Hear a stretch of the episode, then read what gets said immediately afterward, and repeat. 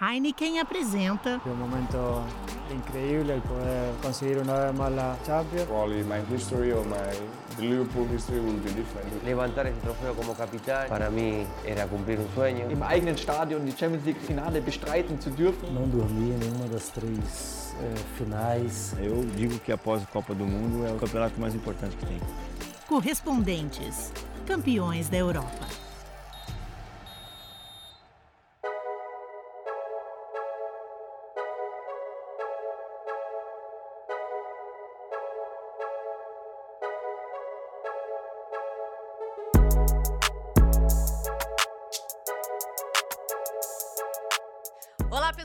Sejam muito bem-vindos a mais um Correspondentes Campeões Europa. Uma edição muito especial, porque hoje a gente vai falar do sorteio da Champions League para as oitavas de final. Eu tô com o Renato Senise, não fisicamente, porque ele está em Leeds e eu estou em Londres. Olá, Renato Senise. Tô, tô muito feliz com a sua participação aqui hoje, especialmente, viu? Porque tem umas coisas aí que a gente tem que explorar bem né, nesse, nesse podcast aí sobre essa, esse sorteio de oitavas de final, né? Olá, Nathalie Gedra. Um grande prazer falar com você, viu? Ah, obrigada. É realmente um sorteio interessante. Algumas coisas que vinham acontecendo nas últimas temporadas não aconteceram. A gente vai falar sobre isso durante ah, esse que, que ilustríssimo coisa, podcast. Né? É, algumas coisas, né, foram um pouco diferentes das nossas previsões, inclusive. Eu, eu acho que, inclusive, a gente deve começar com uma delas, tá? Porque eu vou te perguntar qual foi o confronto que você achou mais interessante, mas eu vou começando vou começar falando o confronto que eu achei mais interessante, que foi Real Madrid Manchester City. Olha só, Manchester City não deu sorte no sorteio, contrariando toda a sua teoria sobre Manchester City sempre dar sorte em sorteios, hein? Não, não, não contraria nada. o Manchester City deu sorte em todos os, os, os sorteios é, nas últimas duas e acabou temporadas. A sorte. Eu tenho a lista aqui.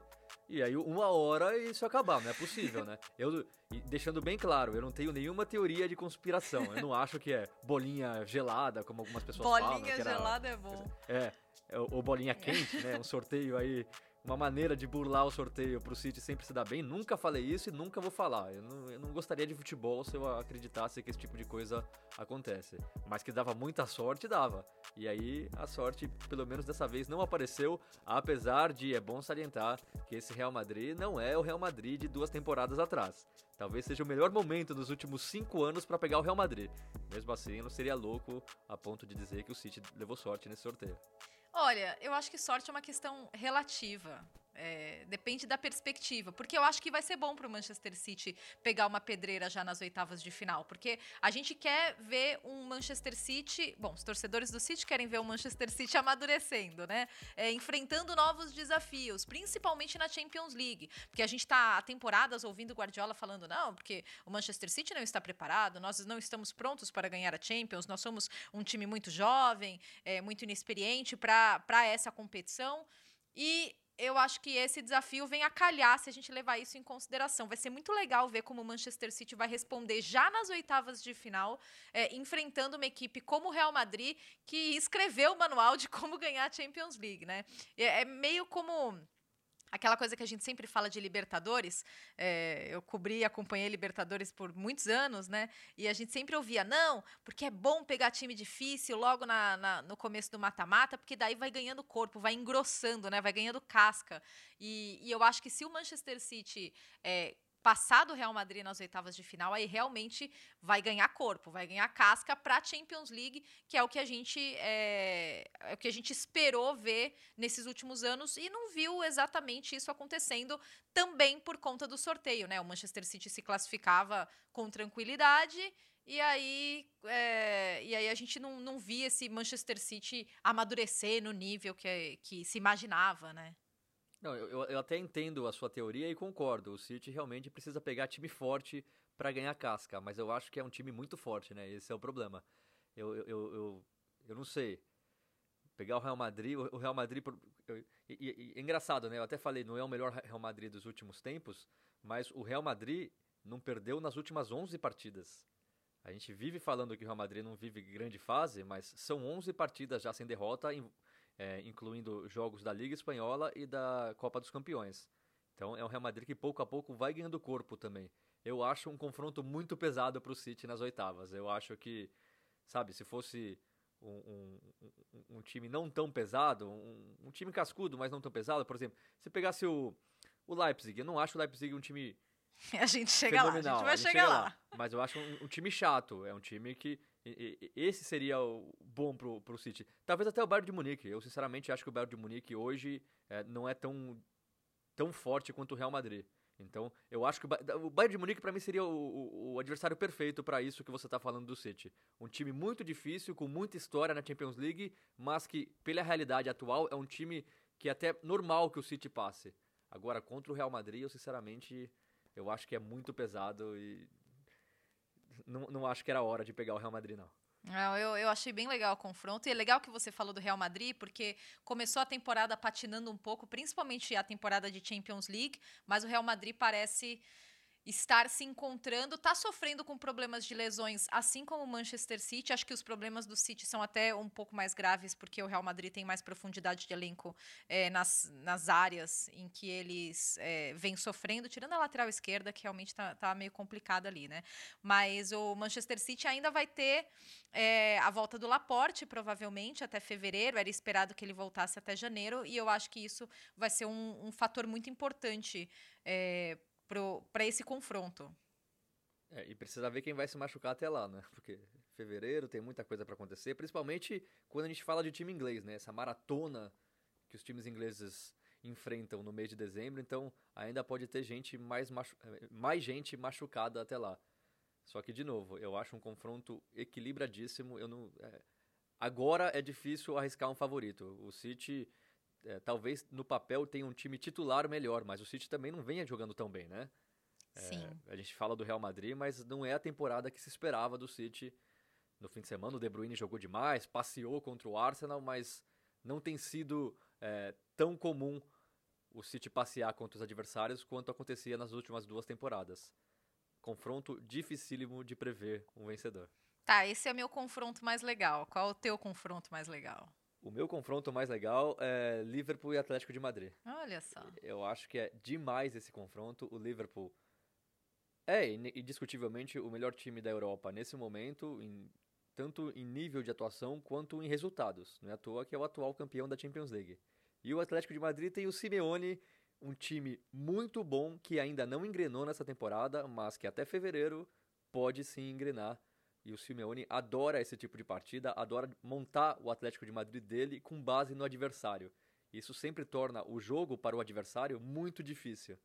Então eu prevejo mais um confronto dificílimo e é interessante a gente falar de dois confrontos de gigantes da Inglaterra contra gigantes da Espanha, que eu acho que isso tende a acontecer mais vezes nas próximas temporadas o Real Madrid e o Barcelona vinham dominando a Champions League, né? Se a gente levar em consideração as últimas 11 edições, sete títulos ficaram entre Real Madrid e Barcelona, mas na última temporada a Inglaterra mostrou que quer voltar a ser gigante na Europa. Gigante sempre foi, mas passou um bom tempo sem vencer.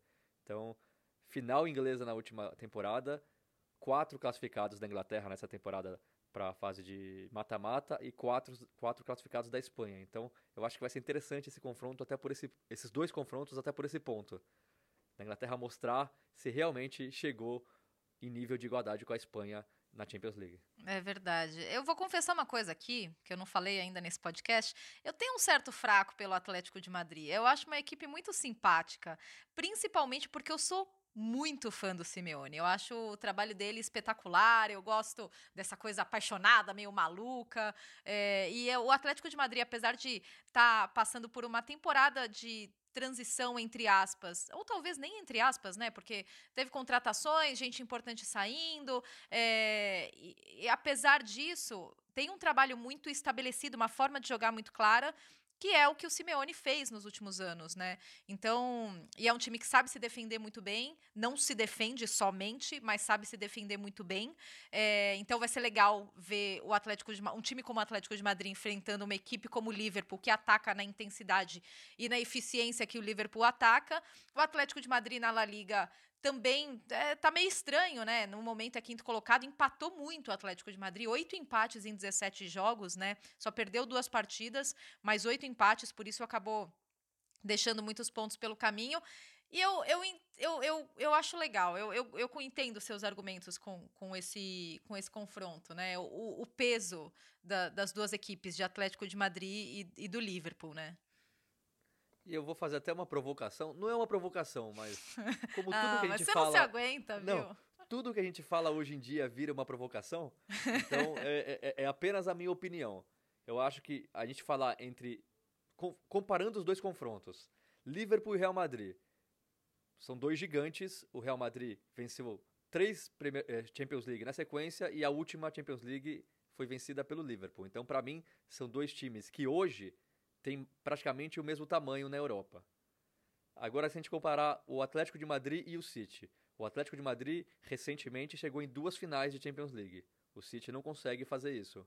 Então eu acho que o City ainda precisa subir de patamar na Europa. Ninguém duvida da qualidade do, do time, ninguém duvida do espetáculo que é ver o City jogar, mas na Champions League isso não tem acontecido. Então é, é um confronto decisivo para o City. Tá na hora do City realmente ser gigante na Europa. Vencer o Real Madrid é importantíssimo para isso. Por isso que eu acho que o Atlético de Madrid e Liverpool é mais legal. Eu acho que são dois times que têm disputado a Champions League nas últimas temporadas. São dois times que, antes de começar a temporada, todo mundo falava que podiam sim le- levar a Champions League nessa temporada, apesar do Atlético de Madrid tá jogando, não estar jogando tão bem, mas eu acho que isso pode mudar em fevereiro.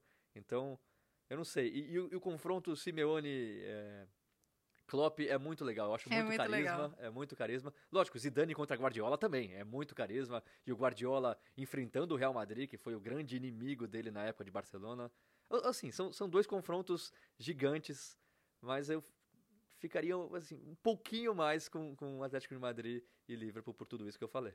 Eu acho que os dois treinadores, Simeone e Klopp, vão ter que ser amarrados na área técnica, né? Porque são dois que são um po- pouco agitados ali na beira do campo, né? Vai ser legal. Agora, mas, o Brasil... mas- mas- mas então, só para finalizar, essa disputa entre confrontos, então se, se- se os dois fossem no mesmo dia, na mesma hora, você- e você tivesse que trabalhar em uma das partidas, você preferia trabalhar em Atlético, em, em Real Madrid e Manchester City do que em Atlético de Madrid e Liverpool? Sim. Tá Sim. bom.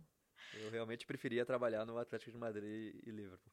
Ok, então já entramos num acordo que Real Madrid, Manchester City, Atlético de Madrid e Liverpool são os confrontos preferidos aqui da dupla. Mas depois desses, vamos lá. Tem- temos, temos bons confrontos aí pra escolher, hein? Mais algum te chama atenção? Ah, não tenho dúvida nenhuma em dizer que meu terceiro confronto preferido é Chelsea e Bayern de Munique. Outras duas camisas pesadas, dois times que também é, têm uma temporada esquisita, o Chelsea não podendo contratar até a- essa próxima janela, né?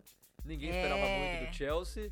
O Chelsea começou perdendo a- de 4 a 0 do United na temporada, demorou para ganhar a primeira, depois que ganhou, uma sequência de vitórias, foram seis, se eu não me engano, em determinado momento da temporada, é, juntando Champions League e Premier League.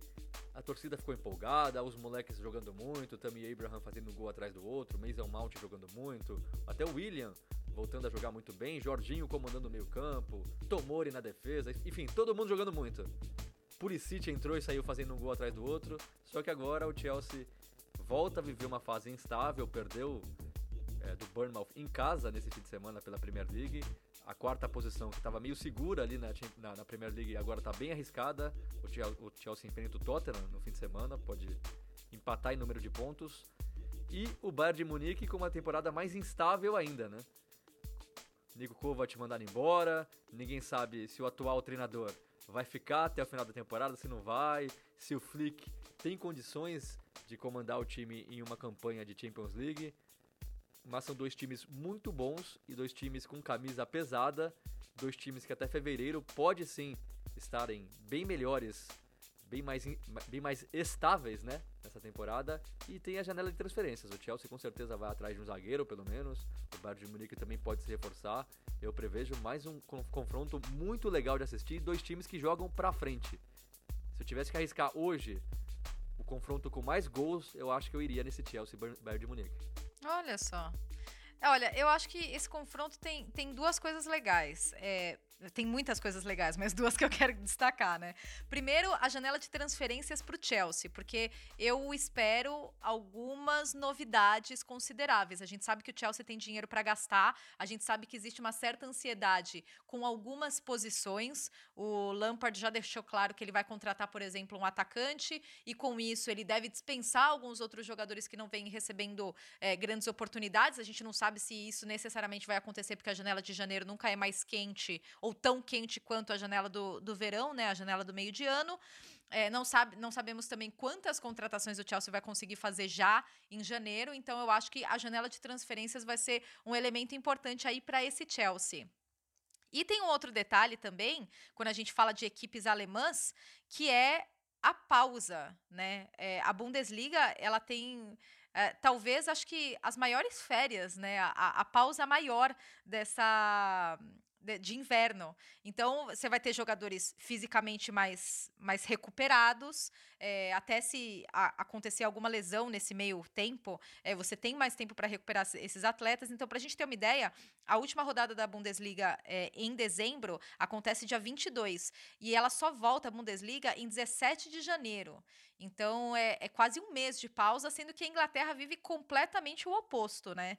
É, é um período muito intenso de muitas partidas, Natal, Ano Novo, janeiro tem FA Cup e a Premier League continua. Então é sempre legal levar isso em consideração quando a gente tem um confronto de um time inglês com um time alemão é, nessas oitavas de final, que vão ser no meio de fevereiro, né? Então já vai ter é, um mês de distância, mas é, é um fator a ser considerado, a questão, da, a questão física dos dois times. Sem dúvida. E aí eu faço a pergunta para você: o que você prefere? Um time que joga pouco nesse, nesse período e talvez perca o ritmo de, de competição, ou um time que joga muito e talvez chegue extasiado pro confronto de fevereiro? Você preferia eu estar não... no lugar do, do, do, Chelsea ou do Bayern de Munique? Eu não sei se essa coisa de jogar pouco tira o ritmo. Eu acho que, na verdade, eu, eu cada vez mais me convenço que.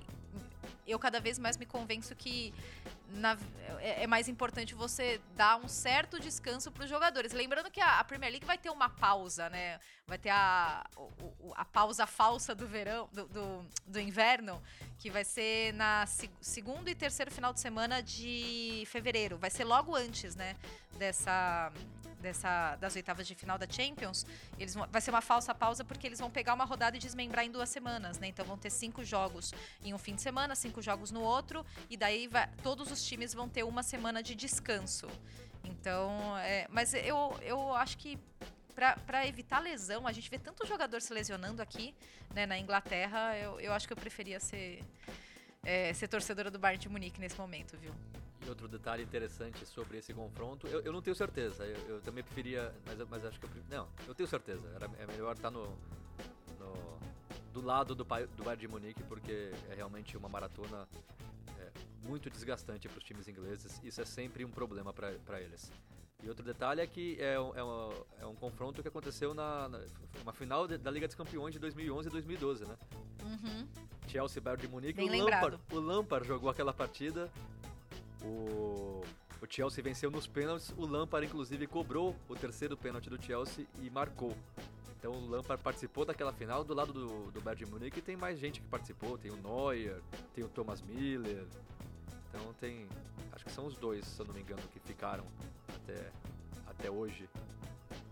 Então é reedição aí de uma final. É legal você lembrar League, isso. Só pra gente ver como esse, esse confronto é pesado. É, e essa final de Champions League aconteceu na Allianz Arena em, em Munique, Sim. então é o Chelsea voltando para lá.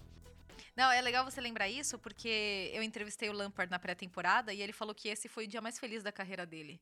Então, com certeza é um peso, é um confronto com um peso para ele particularmente, e se ele conseguir transmitir isso, que os jogadores captem um pouco também desse espírito, porque o Lampard é um cara extremamente competitivo e isso fica convivendo com ele, tá ficando cada vez mais evidente, né? É, então, é um elemento muito legal desse confronto, com certeza. Aliás, a gente está falando de times alemães. Borussia Dortmund e Paris Saint-Germain é, é, um dos confrontos também legais dessa, dessas oitavas de final. Olha, eu confesso que eu acho que é um, um, um confronto por Paris passar, porque o, o, Borussia nessa temporada não me convenceu. É, não, tá longe de ser uma equipe fraca, bem longe, muito longe, mas, mas não demonstrou a força que eu esperava, na verdade, e nem a, a consistência é, que a gente esperava do, do Borussia Dortmund. Em alguns momentos, na primeira fase, deu azar. Contra o Barcelona, por exemplo, deu azar porque jogou melhor. Mas, mas ainda não, não sei, não, não me encheu o olho. A gente não sabe da, do futuro do Jadon Sancho, se ele sai nessa janela, se ele sai na próxima. Estou é, um pouco desconfiada. É claro que é mais provável que ele saia na janela do verão, mas aqui na Inglaterra o nome dele está muito forte já para essa janela de transferências do inverno. E o Paris Saint-Germain ganhou muita força nessa na, na, primeira fase da Champions, né? Então, de repente, é, é, um, é um confronto bom para o Paris. É um confronto bom. O Paris Saint-Germain, que a gente fala de, de times que tiveram sorte sempre nos sorteios, a verdade é que o PSG sempre teve muito azar nos sorteios, né? Nas últimas duas temporadas, principalmente, sempre pegando pedreira direto na, nas oitavas de final. Dessa vez, eu acho que não deu nem sorte nem azar, eu ficaria ali no meio termo. O Borussia Dortmund é um time sempre complicado, mas poderia ter pego times mais complicados, o Paris Saint-Germain, sem dúvida. Quando eu falei do City, pegar o Real Madrid, o, Real Madrid é um time muito, muito grande. Se o City pegasse o Dortmund, aí eu, aí eu concordaria com a sua tese. O Dortmund é o time perfeito para esse, para esse provar que o time é, tem condições de ser campeão, mas ao mesmo tempo não pegar logo de cara uma das maiores pedreiras possíveis. Então, eu acho que o PSG é, foi um adversário legal de enfrentar. O PSG também precisa se provar. Tá na hora de, de chegar pelo menos até semifinal, final. Não, não, dá mais pro PSG parar em quartas, em oitavas, não dá. Independente de que adversário pegue. Ainda mais se se manter o Neymar em boa forma, como tá agora, o Mbappé marcou dois gols no fim de semana, em boa forma também. O Icardi chegou fazendo um gol atrás do outro, então Sim. não até fevereiro tudo pode mudar, mas se fosse agora, não teria desculpa, desculpa pro Paris Saint-Germain não passar, lembrando que o Dortmund também não vive grande fase, o Lucien Favre não se sabe se ele vai chegar até fevereiro, porque ele é sempre muito pressionado. O Dortmund é o terceiro da Bundesliga, quatro pontos atrás do RB Leipzig, na frente do Bayern de Munique, por exemplo. Mas o time ainda também não convenceu nessa temporada. É, e a gente está falando dessa dessa imprevisibilidade de alguns confrontos e quando você fala do que pode acontecer daqui dois meses, como as equipes podem, podem estar, né? Porque as, as oitavas de final da Champions elas, ela tem essa, essa peculiaridade. É muito difícil para mim é, conseguir imaginar como que vai estar o Napoli no meio de, de janeiro, no meio de fevereiro, quando os confrontos vão acontecer, quando as oitavas vão acontecer. Porque olha tudo que vem acontecendo com o Napoli, né? Crise com a diretoria, é, saída do treinador, do Ancelotti, chegada do Gattuso. É, o, Gattuso é, é, é, uma incógnita nesse momento no Napoli, né? Porque ele não tem um trabalho consistente, realizado, que você olhe e fale, não, realmente, o Gattuso é o treinador para resolver isso ou aquilo, para tirar isso ou aquilo de determinado time ou determinado jogador. É, então, tá tudo muito no ar, né? Essa situação do Napoli. Então, é, é bem difícil imaginar como que o Napoli vai chegar é, em fevereiro para as oitavas de final. Claro que, independentemente das circunstâncias, o Barcelona segue como favorito do confronto. Mas o quão, quão favorito, qual vai ser o tamanho da distância entre o Barcelona e o Napoli, é algo difícil de prever hoje. Olha, eu, eu, sinceramente não sei se é tão difícil de prever. Eu acho que o Barcelona vai chegar, independente do que aconteça até fevereiro, o Barcelona vai chegar como muito favorito. Muito favorito, porque o Barcelona tem mais time, e hoje eu diria que tem muito mais time do que o Napoli. E o Napoli, independente do que aconteça até fevereiro, eu não imagino o Napoli contratando muito na janela de transferências. E eu, infelizmente, porque eu gosto do Napoli, eu não imagino o Gattuso fazendo uma grande revolução e, e fazendo esse favoritismo do Barcelona diminuir. Então eu acho que a escolha do, do, do Bravo de Laurentiis, né? Sempre polêmico. Foi bem esquisita, não consigo entender como é que ele mandou o Antelote Também embora. Não. Tudo bem, o Antelote não fazia, não fazia grande trabalho, mas mandar o Antelote embora para trazer o Gattuso, é, um time disputando uma Champions League, para mim é, não faz o menor sentido. E o Barcelona, outro time que começou meio estranho a temporada, outro técnico muito questionado, o Valverde, mas a verdade é que nos últimos jogos o Barcelona voltou a jogar bem, os resultados voltaram a aparecer. O Barcelona já é o líder da, da, do campeonato espanhol. Eu acho que assim a tendência é crescer ainda mais com o passar da temporada. O Griezmann se adaptando bem, finalmente, parece se entendendo melhor com o Messi. É, então, é, eu sinceramente não vejo como não dizer que o, que o Barcelona é bem favorito para esse confronto, apesar do Napoli dar sempre trazer problemas para os gigantes. Prova disso é o Liverpool, sempre com problema, quase foi eliminado pelo, Lar, pelo, pelo Napoli. Ainda na fase de grupos da temporada passada, o Alisson salvou a classificação do Liverpool e acabou que acabou valendo o título depois e o Napoli que venceu o Liverpool nessa temporada no São Paulo, venceu jogando melhor que o Liverpool, mas não vejo o, o Barcelona sendo eliminado pelo Napoli, sinceramente. Não, sim, eu, isso eu também não vejo. É, eu, eu, fico curiosa para ver como, em que estado o Napoli vai estar em fevereiro. Mas até porque o Barcelona, ele começou estranha a temporada, né? Foi uma primeira fase estranha do Barcelona, a primeira fase da, da Champions. Mas, mas realmente parece ter engatado e ah, Barcelona em Champions League nunca dá para, né? Apesar dos torcedores estarem muito mais céticos com as eliminações recentes nos dois últimos anos, né, para Roma e para o Liverpool, é, não sei. Eu, é um confronto bom para o Barcelona, é, com certeza. Agora, vamos, podemos falar do Tottenham? Porque eu tô muito ansiosa para falar do Tottenham, sabe por quê? Porque, assim, eu ouvi muitas vezes, nossa, mas o Tottenham não dá sorte no sorteio. Ah, mas meu Deus do céu, olha só, olha, o Tottenham só se ferra no sorteio. O Tottenham deu sorte no sorteio, Renato Sinise? Olha, eu, eu, eu, eu, vou. O Tottenham deu sorte no sorteio, não dá pra falar é. que não. Uhum. Mas o Red Bull Leipzig é muito complicado. É não, líder... deixa eu só fazer um parênteses antes ah, que você, façam, antes você fazer. Ela, ela, pergunta para mim, eu, eu, tento falar e não consigo. Eu, eu, só tenho sido atacado nesse, nesse podcast e eu acho que eu vou abandonar essa equipe, viu? Não, eu te defendo no podcast, tá? Não, não seja injusto. Mas não, é porque quando, o, quando saiu o Tottenham, ele podia pegar dois adversários. Você estava acompanhando o sorteio, você sabe disso. Tinha sobrado o Leipzig e o Barcelona. Aí, ali era a prova de que o Tottenham né, nunca dá sorte no sorteio. Ó, o Tottenham pegou Barcelona nas oitavas e daí saiu o Leipzig. Aí eu pensei, olha só, Renato Senis, tá vendo? Deu sorte. Olha que coisa boa. Du José Mourinho.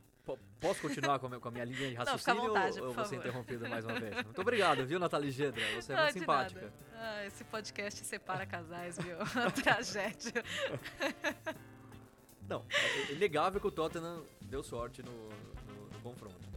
Poderia ter pego o Barcelona, poderia ter pego a Juventus, poderia ter pego é, o PSG e acabou pegando o Red Bull Leipzig. Eu preferia pegar o Valência, por exemplo, que o Leipzig sem, sem dúvida nenhuma.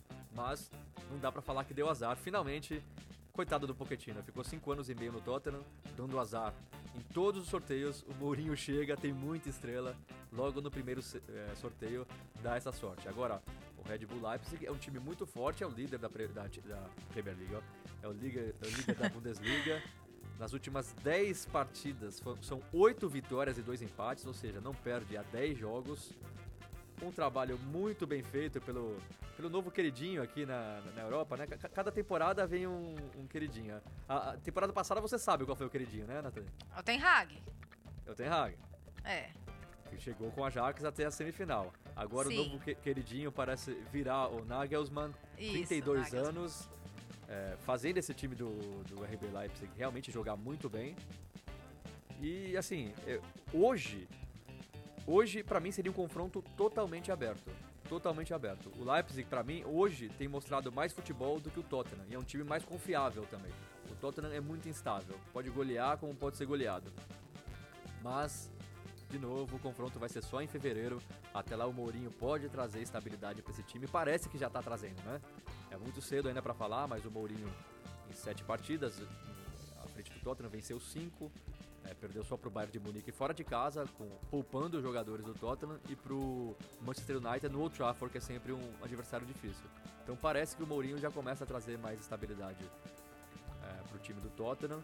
E vamos ver também a janela de transferências, né? Vamos ver se o nosso queridíssimo Daniel Levy, o homem que manda o dinheiro no Tottenham, vai abrir a carteira é, agora em janeiro.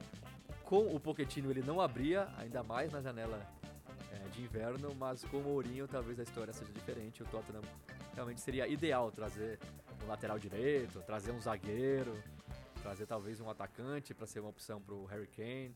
Um lateral esquerdo também seria uma boa, mas aí já é muita gente, né? Então, vamos ver o que o Tottenham vai fazer na janela de transferências. Eu acho esse confronto hoje muito, muito equilibrado. Em fevereiro, talvez mude um pouquinho o cenário.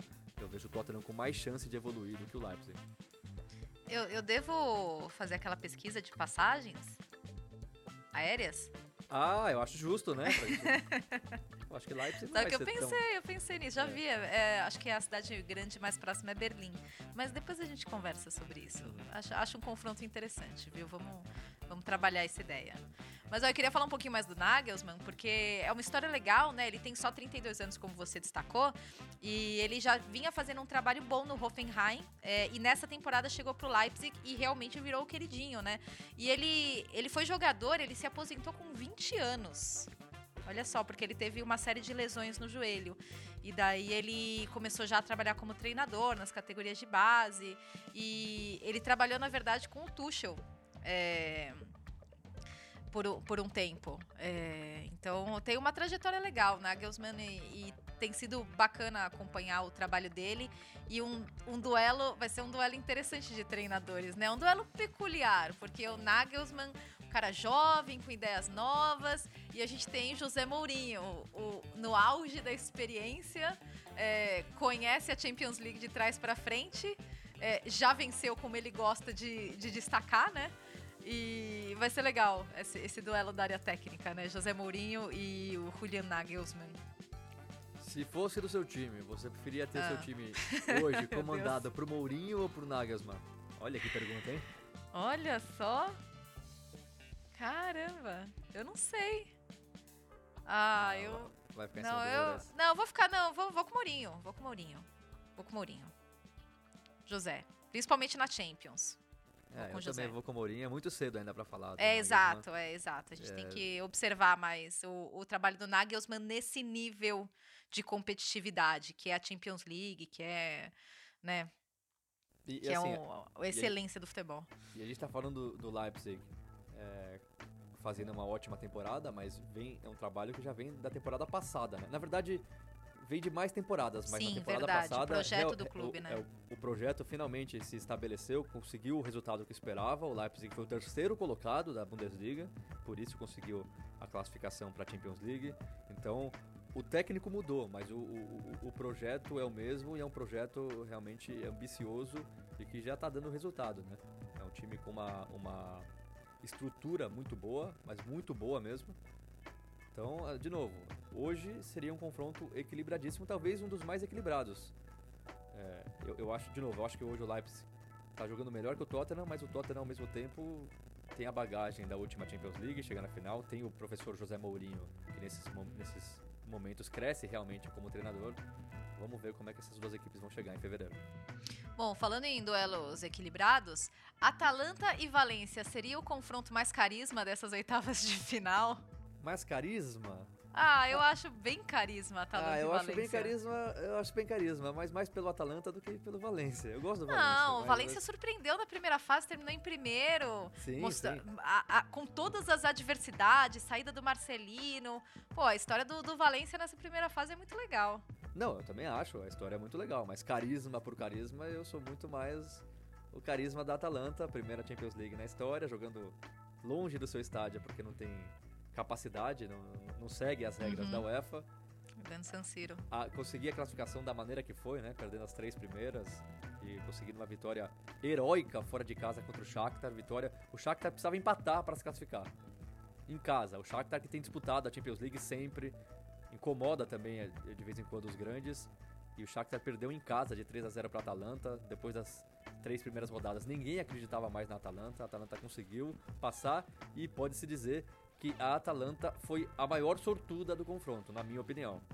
Eu acho que a Atalanta pegar o Valência, eu, eu- eu considero é, é essa a maior sorte do torneio. Se vai passar, É mesmo? eu considero.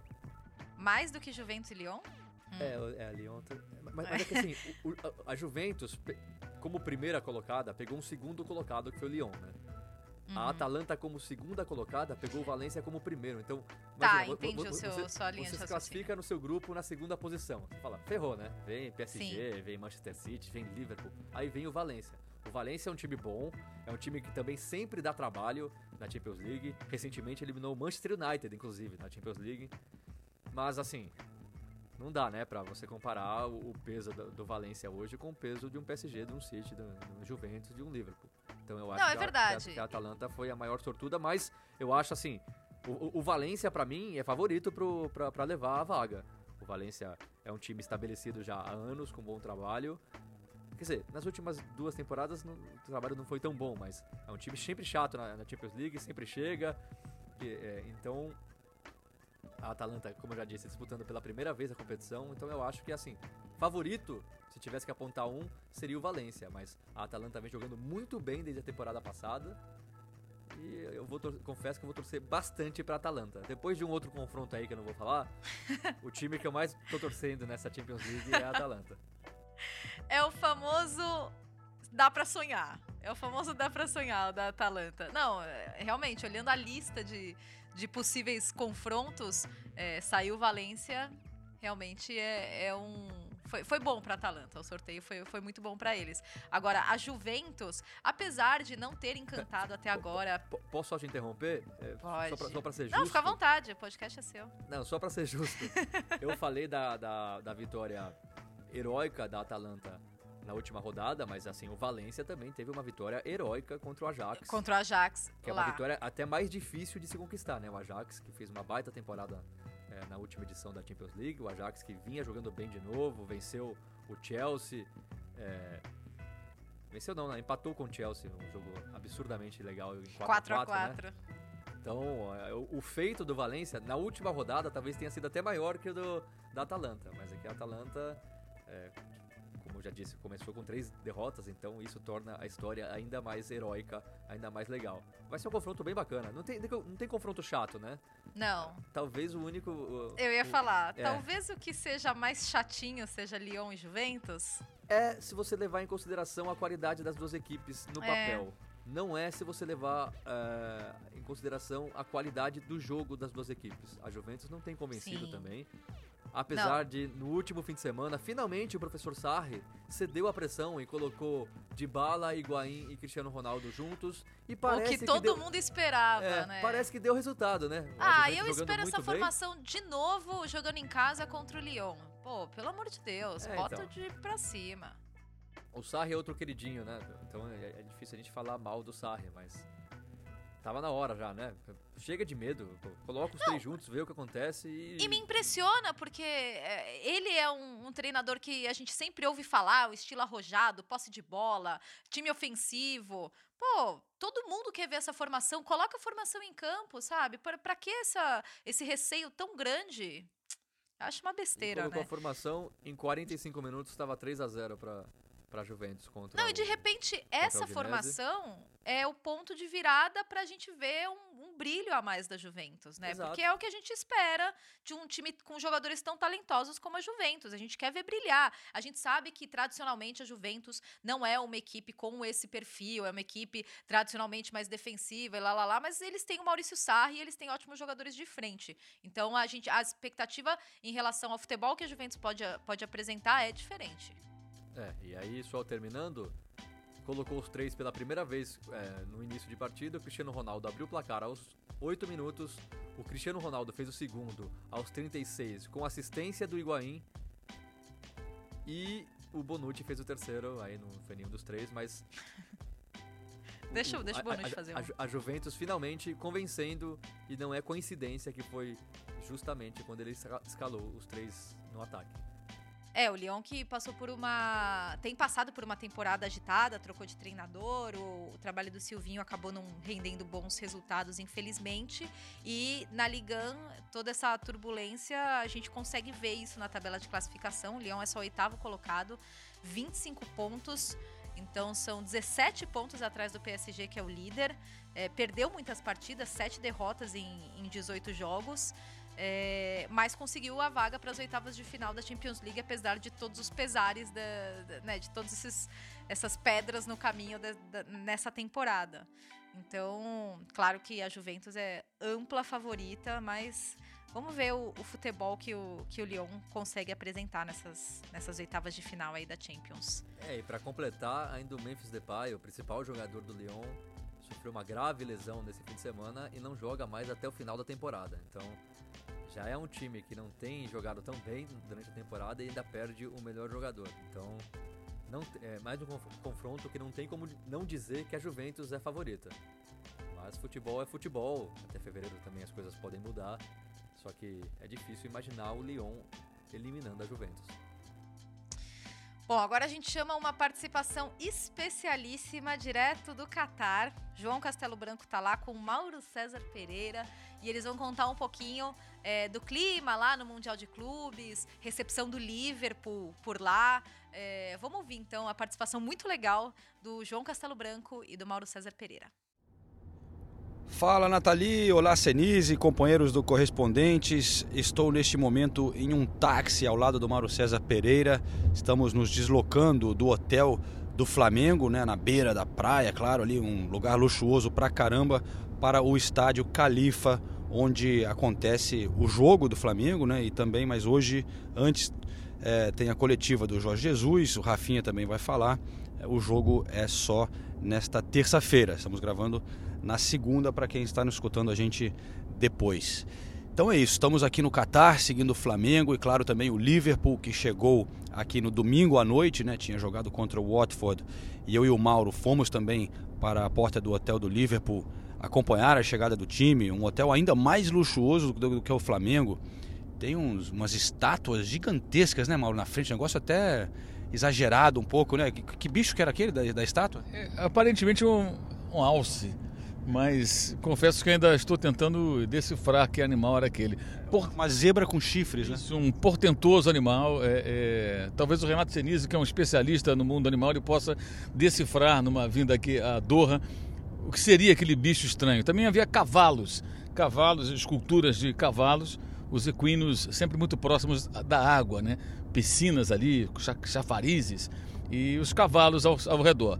Não sei qual a relação entre cavalo e a água, né? Mas, enfim, o pessoal aqui do Catar deve achar que o cavalo é um, como diria o outro, um ser aquático, né? É, é isso aí, mas então, ó, a gente está na verdade, ainda poucas pistas do que o que o Liverpool está aprontando por aqui, porque é, hoje não teve um, um treino aberto para a gente poder acompanhar. É, a gente está ficando mais na cola do Flamengo. Mas o que a gente pode dizer é que é impressionante o alcance do Liverpool, né? Algo que a gente já, já imaginava, só que vendo ontem, ontem a chegada do time, é, tinha mais torcedor esperando o Liverpool do que esperando o Flamengo quando chegou. Só que eram poucos ingleses, tinha um ou dois que moram aqui no Catar e eram torcedores aqui da região. Tem até uma torcida oficial do Liverpool aqui, o Qatar Reds, com gente aqui do Catar, indianos, é, outro, outras nacionalidades, né? Porque no Catar, na verdade, são, tem muita gente que, que vive aqui, mas vem para cá só para trabalhar. E todos ali fanáticos, cantando todas as músicas, né, Mauro, do, do clube. Eles sabem é, as mesmas músicas que cantam nos estádios, eles sabem todas, para todos os jogadores. É um pouco estranho que eles cantam um pouco com sotaque assim meio diferente, né? Um pouco desafinado também, mas estavam se esforçando bem com bandeiras, cachecóis e cantando tudo. Foi legal de ver isso, né? As mulheres cobertas, né, com véu e tal. É, sem dúvida, né? É, pelo menos umas quatro, cinco torcedoras né, muçulmanas com o véu cobrindo a cabeça. Uma delas até com véu vermelho, né? Acho que, obviamente, é, é, em homenagem ao clube. Havia uma outra que estava com véu negro e com a camisa preta, né? uma camisa número 2 ou 3 de outras temporadas do Liverpool é, também. E, e, de fato, né? isso é uma comprovação do, do, do, do, poderio, da popularidade dos times da Premier League, né? dos times ingleses, é, com suas torcidas globais. Né? Isso é reflexo de um trabalho muito inteligente feito lá atrás quando os primeiros times da Inglaterra, né, o Liverpool, o Manchester United, os grandes, começaram a fazer pré-temporada na Ásia, né, começaram a jogar é, é, nos países asiáticos, aqueles jogos de pré-temporada, períodos de treinamento. Ninguém olhava para essa região do mundo, não é verdade? E, lógico, também a maneira como a Premier League foi muito bem comercializada e há muito tempo a Premier League já invadia né, é, esse pedaço do mundo. Eu lembro que na Copa de 2002, e já faz muito tempo, né, já são aí quase 18 anos, 17 anos e meio, daquele Mundial, o Ronaldo estava no, no auge e foi a estrela do Mundial, uma das estrelas, o Brasil foi campeão. E quem fazia sucesso tanto ou mais do que ele era o David Beckham. Não só porque era bonitão, não. Porque o cara jogava na Premier League, jogava no Manchester United. E o campeonato inglês já tinha tomado conta da Ásia, já, já era muito visto naquela época. Então, se você pegar que isso já era assim em 2002, imagine hoje, né? Então, nós temos ali, tínhamos ali alguns jovens que eram pequenos ou até nem nascidos quando o Beckham brilhava lá na, na, como grande sucesso na Copa de 2002. Isso é um trabalho de longo prazo. É, os times ingleses têm torcida no Brasil, têm torcida em tudo quanto é canto, e aqui não é diferente. E esse povo estava lá muito empolgado, né? Porque para eles é uma grande oportunidade. Eu até fazia uma comparação, já que o Flamengo é o time, time sul-americano que está aqui no, no Catar. Isso acontece muito no Brasil quando o Flamengo joga no Norte e Nordeste. Chega a delegação, é uma festa, porque são torcedores que o Flamengo tem espalhados pelo país e que vem ali a oportunidade de ter de perto os seus jogadores e os seus ídolos. Para esses torcedores do Liverpool, é, que vivem aqui ou nessa região, é o mesmo caso, é, com, uma, com, uma, com uma diferença, né? É muito mais raro o Liverpool vir aqui a Doha do que, no, nesse caso específico, o Flamengo jogar em João Pessoa, na Paraíba, por exemplo. Então era um, um grande momento para eles e certamente os jogos serão também com muita gente torcendo pelo Liverpool, principalmente o povo daqui, acho que muito mais do que os ingleses que, que virão da Inglaterra para cá. Um sobe sonzinho então, pessoal, do, do, da, do pessoal daqui de Catar cantando as músicas que eles conhecem lá de Anfield.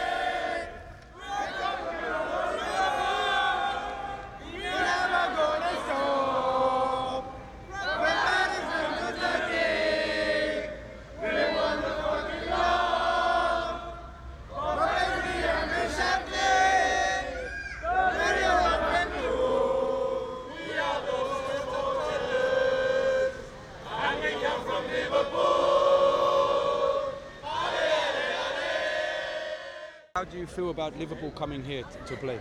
So excited and happy. Yeah. Oh it's, it's a good chance to see the players, you think?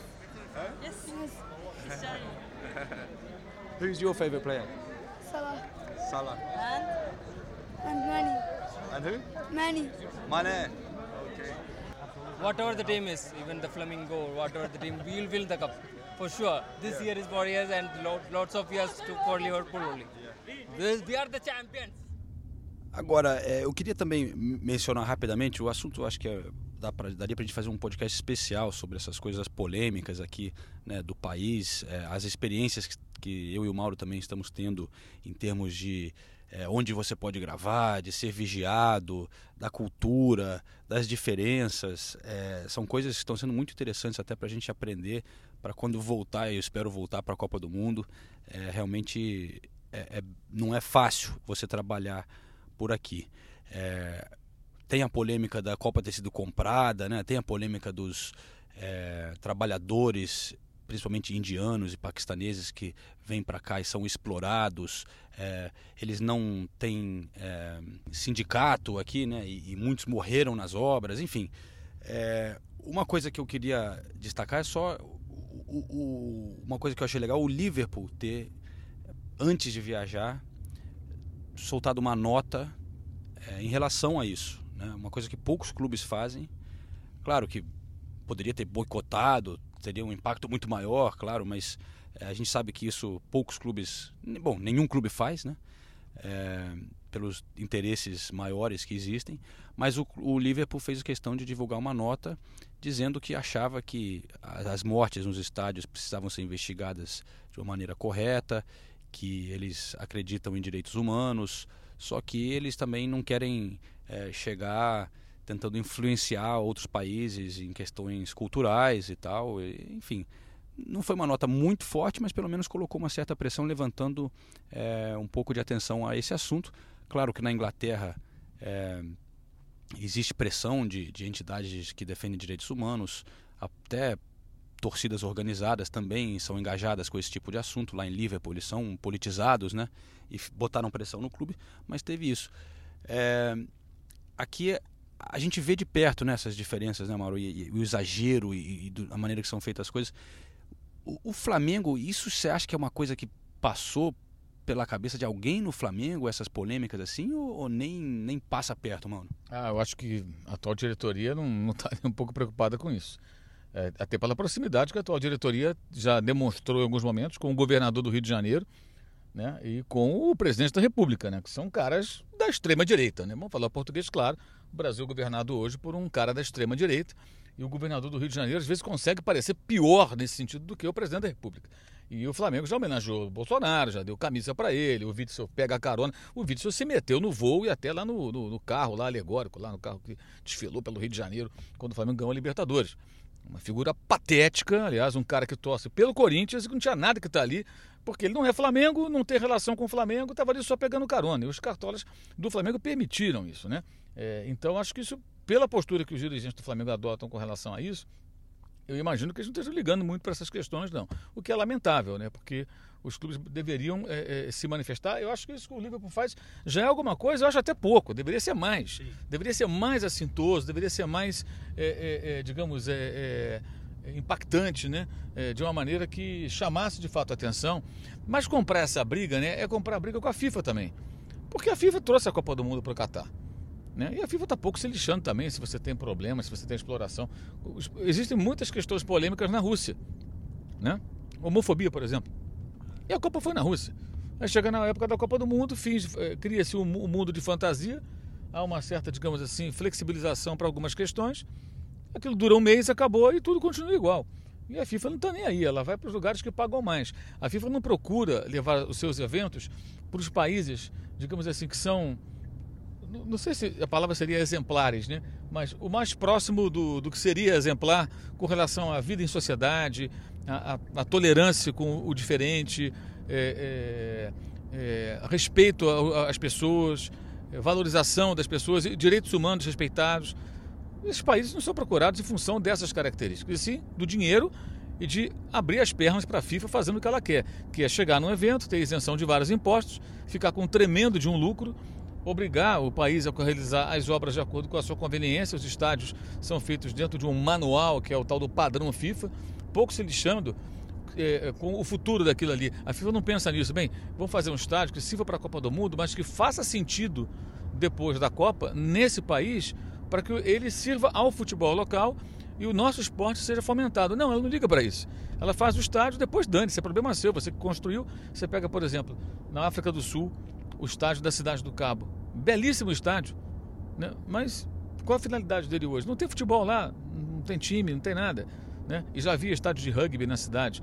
No, no, na cidade de Durban, na África do Sul, tem um estádio Moussa Babida, que acho que era o mais bonito da Copa da África do Sul, em frente ao estádio de, de, de, de futebol, de rugby do, do, da cidade de, de Durban. Quer dizer, atravessar uma pequena rua, você sair Poderia ter sido adaptado, né? Por que não adaptaram? Não, quero o estádio novo. E no Brasil, você tem o estádio da, da Arena da Amazônia, tem a de Cuiabá, Pantanal, que são estádios que são elefantes brancos, inúteis. Não tem, futebol não é desenvolvido nessas regiões. Então a FIFA não liga para nada disso. Ela, ela pensa no seu evento, Copa do Mundo. E eventualmente nos eventos dela menores, é tudo, como é o caso do Mundial de Clubes aqui em Doha. Então, diante disso, é, é acho que assim, os clubes também não se posicionam porque não querem peitar a entidade máxima do futebol. Mas pelo menos o Liverpool fez alguma coisa. Do Flamengo, infelizmente, de nenhum clube brasileiro, sinceramente, esperaria alguma postura desse tipo. Acho que nós estamos muito distantes disso, infelizmente. É. Bom, os clubes não vão se manifestar, a gente vai continuar levantando esses assuntos aqui para nossa pequena, mas fiel audiência do podcast. É, é uma coisa que para a gente eu acho que é importante né, sempre mencionar, ver esse outro lado né, das coisas que estão acontecendo. Mas opa, o cara aqui tá, tá, tá feroz aqui no, no, volante. O povo aqui anda muito de carro, né? É, é muito carro. Eles adoram o carro, só andam de carro. É, o trânsito aqui é bem frenético. Mas olha só, então é isso aí, pessoal. O, o Liverpool está por aqui. Claro que vai querer ganhar esse mundial, né? É, mas como a gente já citou durante as últimas semanas, não é a grande prioridade do clube, como é, é a Premier League. Se perder, ninguém na Inglaterra vai se importar muito é, com o resultado negativo do Liverpool por aqui. A torcida, eu acho que não vai reclamar e também não vai fazer grande festa se o Liverpool for campeão. Eu não imagino, por exemplo, ser recebido na cidade, no aeroporto com torcedores, ou e nem pensar em, em ônibus de desfile e tal, mas né, se o Flamengo ganhar vai ser vai ser outra história. É, e está sendo engraçado ver os brasileiros chegar por aqui também, né, Mauro? A torcida carioca chegando aqui num lugar tão diferente, né? Essa, essa, essa, essa troca de cultura é, é legal, uma boa experiência para todo mundo, mas é uma loucura também, né? É, o pessoal está chegando ainda, né? Como o primeiro jogo é amanhã, terça-feira, tem gente que está viajando hoje. É, alguns poucos chegaram ainda na semana passada, tipo sexta-feira e tal. Mas o povo está chegando ainda. Há uma expectativa de pelo menos 10 mil torcedores do Flamengo. Alguns falam até em 15 mil. Eu acho um número um pouco exagerado, vamos ver. É, até porque foi muito pouco tempo né, para preparação dessa viagem. Porque o Flamengo jogou no dia 23 de novembro é, a final da Libertadores. Ou seja, em menos de um mês já tem o primeiro jogo aqui contra o Al Hilal, né, na terça-feira. E, e, a viagem para Lima custou muito caro, né? A, transferência, a, primeiro pelo jogo único, né? Decisão em jogo único. Se fosse no modelo anterior, você teria ali os torcedores vendo o jogo, 70 mil pessoas no Maracanã. E umas 4, 5 mil iriam para Buenos Aires e ver o jogo na, no, no, estádio do River Plate. E por que só 4 ou 5 mil? Porque somente 4 ou 5 mil ingressos seriam cedidos à torcida visitante, porque é o, é o padrão. Se fosse naquele modelo antigo, que no meio do ano né, terminava a Libertadores, e aí só depois de quase seis meses vinha ao Mundial, como continua sendo em dezembro, é, aí certamente o número seria bem maior. Eu acho até que é um número bem expressivo, se for esse aí de 10 mil, mas o povo está animado porque é uma oportunidade rara, né? É, e eu vejo dessa maneira, né? Eu acho até que o Flamengo está encarando de uma forma que eu acho bem madura. Não ficam falando desse jogo possível contra o Liverpool como se fosse o jogo da vida e tal. Está encarando como uma oportunidade de jogar contra o campeão europeu, que é uma chance, se acontecer, rara e muito legal. E aí ver o que acontece, né? Como o Liverpool está envolvido numa maratona de jogos, isso pode até aproximar um pouco mais as equipes. É óbvio que o Liverpool é melhor que o Flamengo do que qualquer time na América do Sul. Mas com esses problemas todos lesões, maratona de jogos, o Leicester esperando já no Boxing Day para enfrentar o Liverpool em casa, né? lá no, no, no estádio do Leicester. Então, isso tudo pode fazer com que a diferença não seja tão grande como seria se as duas equipes estivessem encarando esse jogo da mesma forma, nas mesmas condições, é, com o mesmo nível de desgaste, né? E que evidentemente é muito maior hoje do Liverpool pela maratona do que o, o desgaste do Flamengo. Mas deve ser um jogo legal se acontecer, né? Porque não acredito que o Flamengo jogue retrancado, não é a característica do time. E o Liverpool a gente conhece, sabe como joga, né? Um time veloz, muito rápido, muito intenso. Então deve ser um jogo, se acontecer, muito interessante. Duas equipes de escolas diferentes, de países diferentes, de universos distintos mas que pode proporcionar um espetáculo bem legal. Tomara que seja, né? É isso aí. Então o Liverpool veio com a força total, né? O que tinha disponível, claro, com algumas baixas, é, mas é, a gente vê a importância que eles estão dando para isso. O Klopp veio, apesar de ter o jogo da Copa da Liga, ficou lá só a molecada, veio todo mundo para cá, Salah, Firmino, Mané, o time todo titular. E agora, para comparar um pouco com a decisão que todo mundo, claro, fica lembrando de 81, contra o Flamengo em Tóquio, né? É, nós temos a participação do nosso companheiro, a grande figura Caio Carriere, jornalista que tem feito matérias bem legais para a Folha de São Paulo durante essa semana.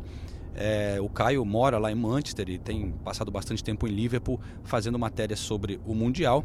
E ele encontrou vários dos é, jogadores do Liverpool que estiveram naquela partida é, de 1981 e tem umas histórias sensacionais de bastidores que eles contaram, é, que o Caio vai trazer um pouquinho para a gente agora com essa participação especial. Muito obrigado, Caio. Seja bem-vindo ao nosso podcast.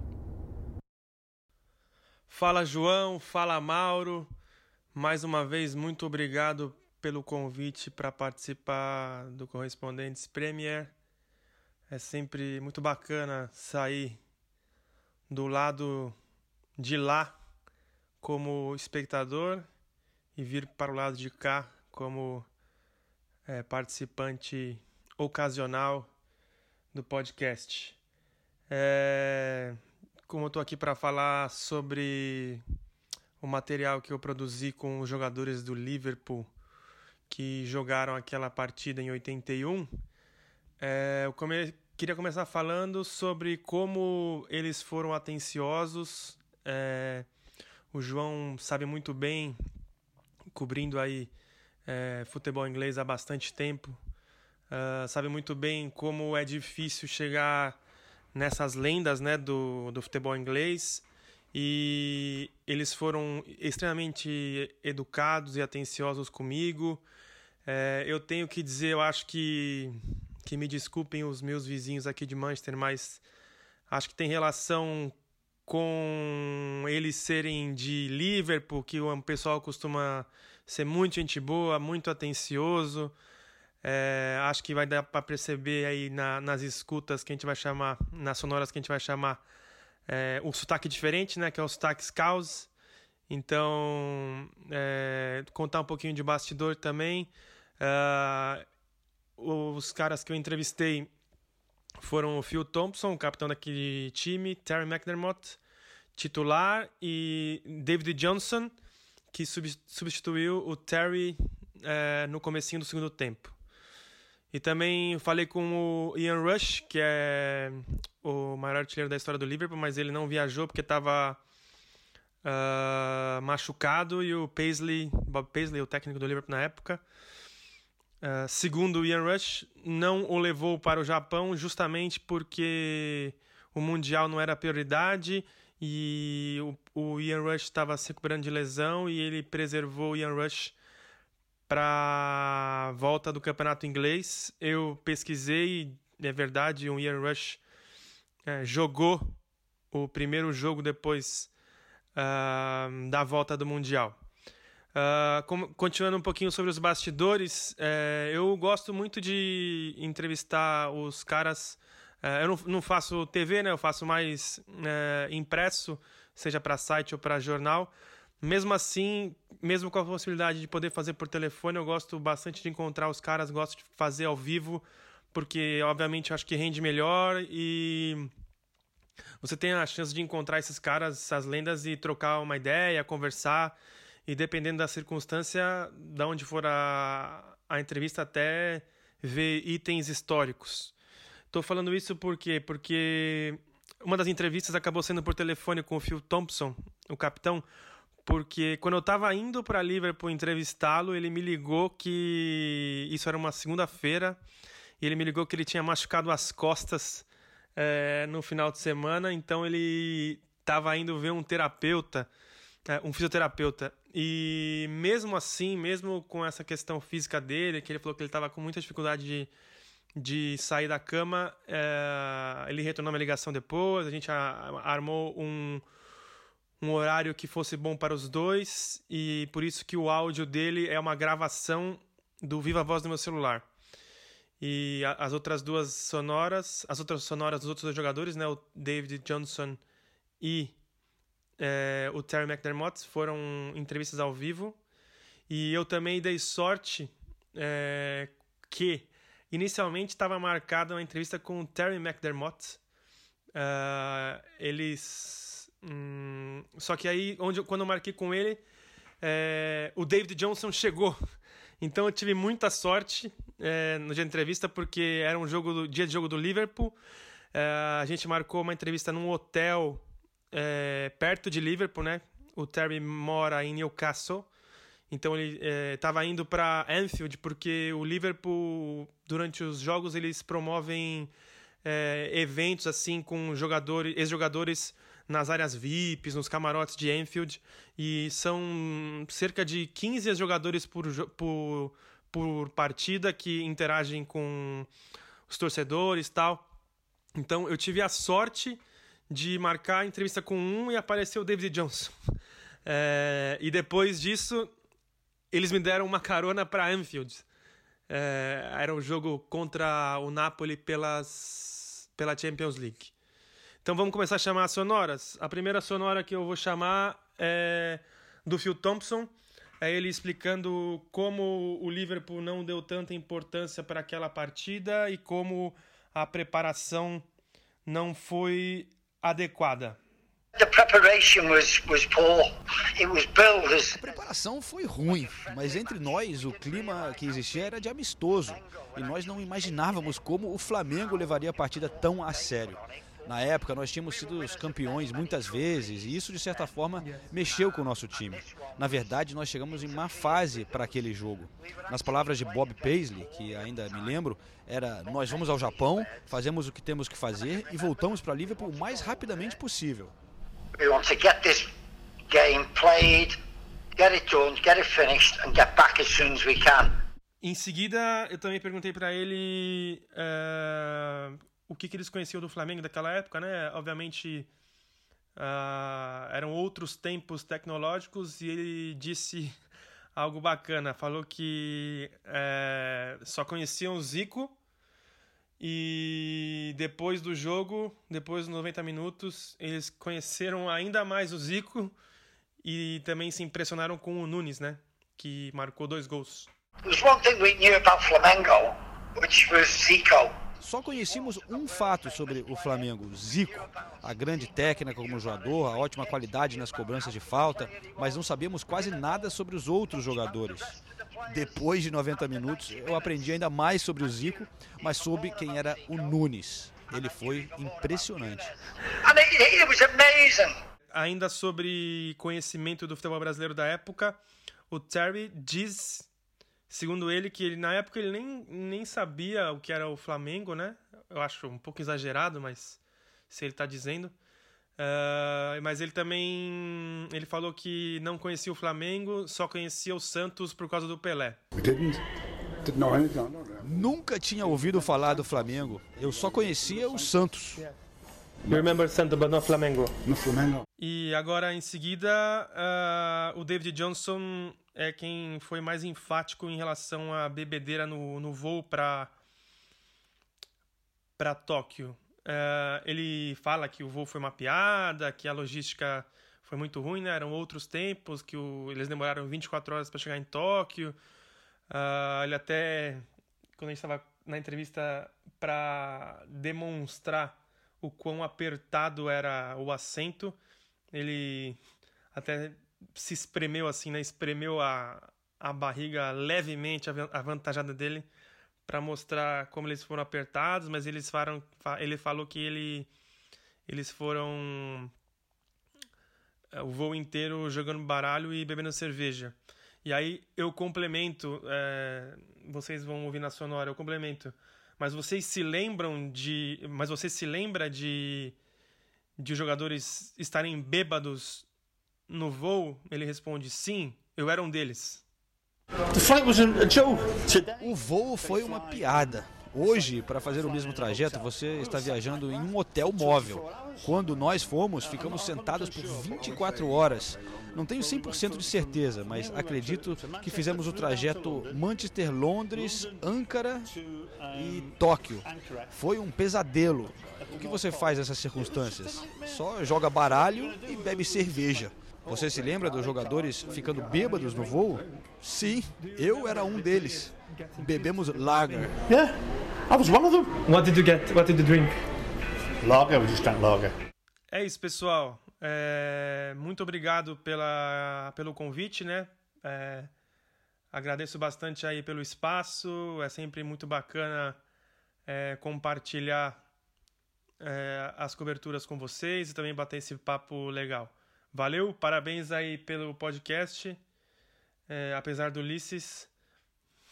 E bom, Feliz Natal para todo mundo aí, bom ano novo, a gente se encontra por aí, valeu! Show de bola, hein, Caio? Muito legal essas histórias. É, e, vale lembrar também que era outra época do futebol, né? Na Inglaterra os caras bebem pra caramba, né? Tinha até quando o Wenger chegou no Arsenal, metade do time ali era alcoólatra, manguaça, Tony Adams e tal. Os caras saíam para beber depois dos jogos, é, até bebia no pub do, do estádio ali com a torcida. Então, tomar umas ali no avião também não é um negócio tão absurdo quanto parece se a gente fala pensando no, no profissionalismo que existe hoje é, no futebol. E falando em, em cerveja, ó, vou dizer que eu consegui tomar um half pint aqui é, no Catar por enquanto, me custou 8 libras, é, cerca de 40 é, catares aqui, dá quase 50 reais por uma cervejinha. É, Mauro, por enquanto, está na seca, né, mano? É, por enquanto eu estou fazendo aqui uma des desintoxicação. A, cerveja aqui é tão cara que ela, ela, precisa de um ritual, né? A gente tem que beber a cerveja aqui no momento assim. muito especial, né? É lógico, você tem que estar assim. Não pode ser aquela cerveja tipo escrevendo matéria, escrevendo para o blog ali na correria, dando golada na cerveja. Não, tem que, tem que parar, né? Respirar, e assim, saborear a cerveja com, com, com estilo, você né? vai esperar só, só quando for campeão que você vai tomar uma não? Não, o Flamengo for campeão, vou tomar várias. Embora, eu, embora, embora para mim a Libertadores seja mais importante do que o Mundial da FIFA, isso não é da boca para fora, eu acho mesmo, ainda mais da maneira que o Flamengo ganhou. Eu, terminando o trabalho, como rubro-negro, se o Flamengo for campeão, eu vou encher a cara daqui até o Brasil. Vou beber no voo de volta direto. Mas é, é, aqui a cerveja é cara, então você tem que beber com prazer, saboreando, escolher bem qual a cerveja, né? Não serve half, half pint de jeito nenhum. Né? Fazer mais ou menos como o Renato Senise. Renato Senise, por exemplo, é um bebedor de cerveja que ele, ele vai sorvendo a cerveja, vai bebendo pouco a pouco. Né? Tanto que ele bebe pouco, inclusive por isso, né? Ele, ele saboreia lentamente, né? Uhum, tá bom. bom, então é isso. Devolvemos para você aí, Nathalie, Senise, é, com essa é, 50 reais, meu half pint por aqui. Tô com saudades de Londres já. Valeu, pôr do sol aqui em Doha, estamos chegando no estádio Califa. Quem sabe a gente volta na semana que vem no nosso episódio com mais detalhes aqui é, dessa viagem para o Catar. Um abração. Mauro César Pereira, olha que vontade de beber uma com o amigo Mauro César Pereira. A gente fez isso recentemente em Manchester, né? quando, quando a equipe inteira da ESPN veio para Manchester United e Liverpool. Algumas rodadas atrás, alguns meses atrás já, né? Uns dois meses, Natalia, é isso? É, foi em outubro. Ah, na verdade, a novidade para mim é ouvir você falar, ah, que vontade de tomar uma, no singular. Ah, tá bom. Então, com vontade de tomar umas com o Mauro César Pereira. Isso. Conseguimos tomar algumas naquela ocasião. É, infelizmente, durou pouco, e infelizmente eu não, tô, eu não estou no Qatar junto com eles para beber, tentar burlar aí um pouquinho a segurança do Qatar e, e, tomar mais algumas, mas em breve faremos isso. Mauro César que também gosta muito de sentar tranquilamente e degustar uma boa cerveja. Geralmente uma pint demora uma hora, uma hora e meia com o Mauro César Pereira, assim como acontece comigo. Grande abraço, companheiros. Tanto o João quanto o Mauro fazem falta aqui. Uh, um beijo para os dois e obrigada ao Caio Carriere também pela participação. Muito legal os depoimentos que ele trouxe sobre o Mundial Interclubes, a disputa entre Liverpool e Flamengo, o Mundial de 81, muito legal. E aqui a gente se despede, então, gente, deixando o convite já terça, nesta terça-feira tem correspondentes Premier normal, tá? Então fiquem ligados que a gente vai, vai ter um episódio falando dessa rodada de Premier League que rolou nesse final de semana. Obrigada, gente, pela companhia de vocês. Muito obrigada pela sua companhia também, viu, Renato Senise? Muito obrigado, Nathalie. Sempre um prazer, viu? um beijo, gente. Até a próxima.